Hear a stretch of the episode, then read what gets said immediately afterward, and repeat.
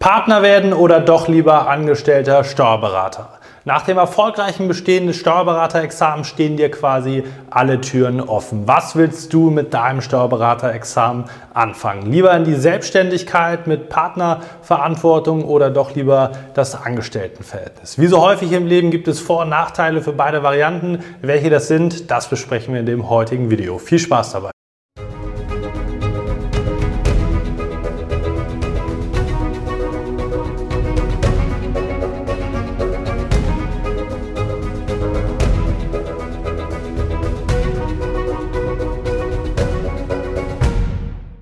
Und damit herzlich willkommen. Mein Name ist Marlo Steinecke. Ich bin der fachliche Leiter der ESA Examsvorbereitung der Nummer 1 digitalen Bildungseinrichtung für das Steuerberaterexamen.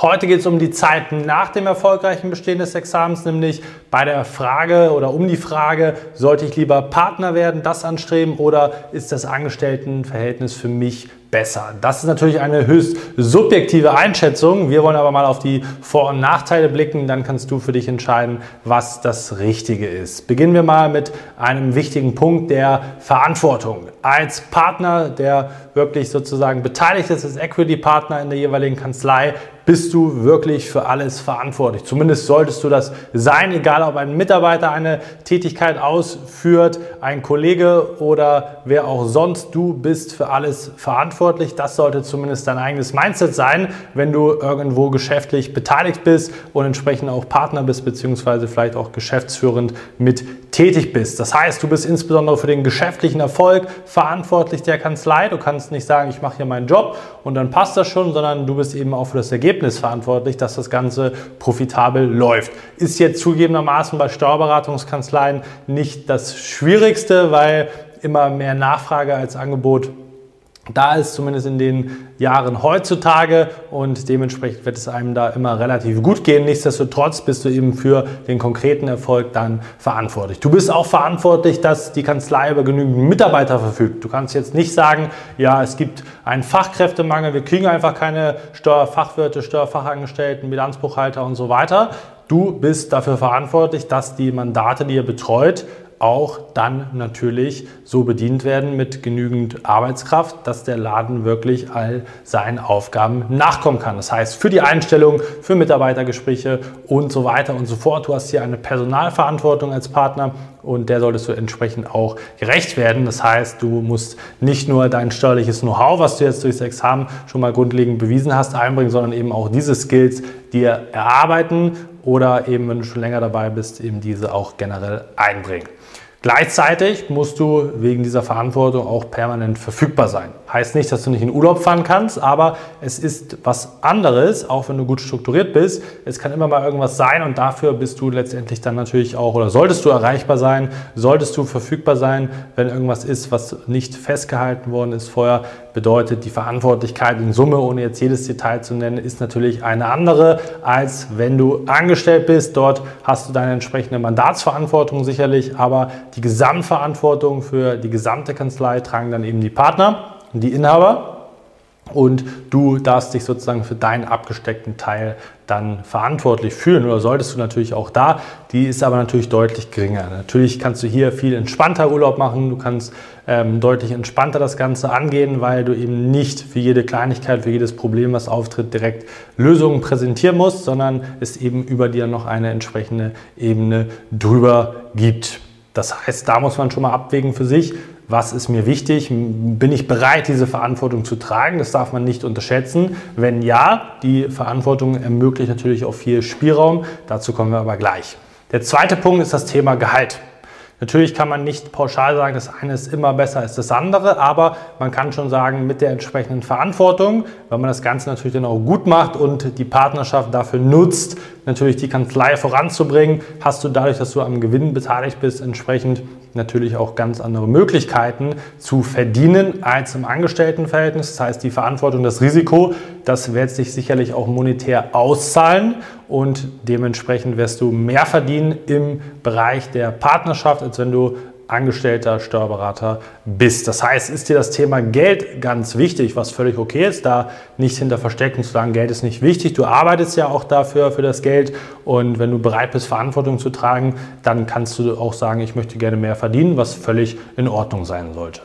Der nächste Punkt ist das Thema Flexibilität, sowohl örtlich als auch zeitlich. Da muss man sehr, sehr differenziert draufschauen. Wenn du ein Mitarbeiter, also ein Angestellter bist, dann kannst du natürlich, wenn das möglich ist, zum Beispiel im Homeoffice sein, weil du vielleicht wenig bis gar keine Führungsverantwortung hast oder entsprechend eben auch hm, deine Arbeitszeiten so einteilen kannst, dass du sagst, ich habe einen 40-Stunden-Vertrag, das ist auch vorher so vereinbart, vielleicht mal ein paar Stunden mehr, ein paar Stunden weniger, das gleicht sich aber aus. Ich möchte auch Freizeit haben, Zeit für Familie und so weiter. Als Partner, als jemand, der gesellschafts rechtliche Verantwortung übernimmt, ist das natürlich etwas anders. Das heißt, je nach Modell der Kanzlei, sein ihr seid komplett auch auf Homeoffice aufgestellt, ist natürlich dann, wenn ihr eine Präsenzkultur habt, auch wichtig, dass der Vorgesetzte, dass der Chef auch da ist, entsprechend führt. Und der andere Punkt ist natürlich dann auch die zeitliche Komponente. Du kannst dir vielleicht den gesamtgeschäftlichen Erfolg aussuchen, wie viel du machen willst, aber wenn gewisse Sachen da sind, das hängt dann davon ab, wie gut seid ihr prozessualisiert, wie gut seid ihr digitalisiert, ne? Gut läuft die Kanzlei, wie viele Strukturen, Prozesse, Systeme sind da, hast du auch eine Führungsebene vielleicht schon dazwischen geschaltet, die viel abfängt. Dann ist es eben so, dass du, wenn aber Tätigkeiten anstehen, wenn Probleme da sind, Notfälle, Brände, die gelöscht werden müssen, musst du dafür gerade stehen.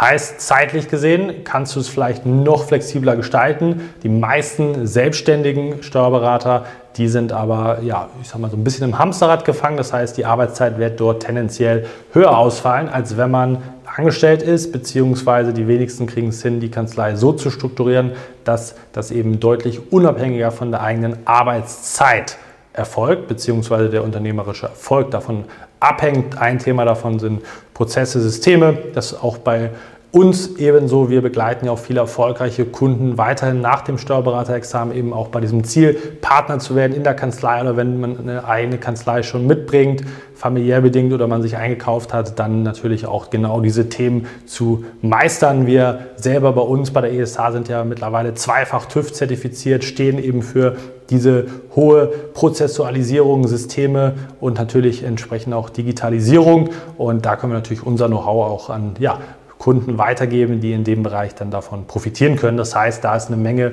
Bedarf bei vielen Kanzleien, muss man sagen, wo die ähm, Verbesserungsmöglichkeiten einfach in der Regel noch nicht mal ansatzweise ausgeschöpft sind und man eben deswegen in diesem Hamsterrad gefangen ist, die eigene Arbeitszeit eben das Care Core äh, Value oder Asset ist an der Stelle, wovon alles abhängt, weil eben Systeme, Prozesse, Schulungen etc. noch nicht da sind.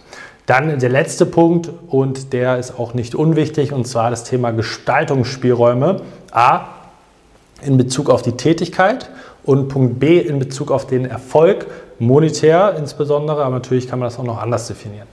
In Bezug auf die Tätigkeit, wenn du Partner bist, dann kannst du deinen Bereich sicherlich, wenn das ins Gesamtgefüge der Kanzlei passt, so auswählen, dass du zum Beispiel nur Mandate akquirierst, die einen gewissen Bereich abdecken sollen. Das heißt, du kannst dich inhaltlich positionieren und musst nicht sagen, wir, ich kriege jetzt Mandate vorgesetzt, die muss ich bearbeiten, sondern ich möchte mich spezialisieren auf Umstrukturierungsberatung oder Gestaltungsberatung. Ich möchte ähm, sozusagen mich auf Erbschaftssteuer oder Umstrukturierung in der Familie oder generell Nachfolgeplanung spezialisieren. Oder ich möchte Grunderwerbsteuer machen oder, oder, oder. Ne? Da gibt es ganz, ganz viele Möglichkeiten zu sagen, ich positioniere mich, ich spezialisiere mich, wenn ich das geschäftlich selber entscheiden kann. Das heißt, ich kann die Mandate auch selber auswählen. Und der zweite Punkt, ich kann eben über meinen eigenen Erfolg bestimmen.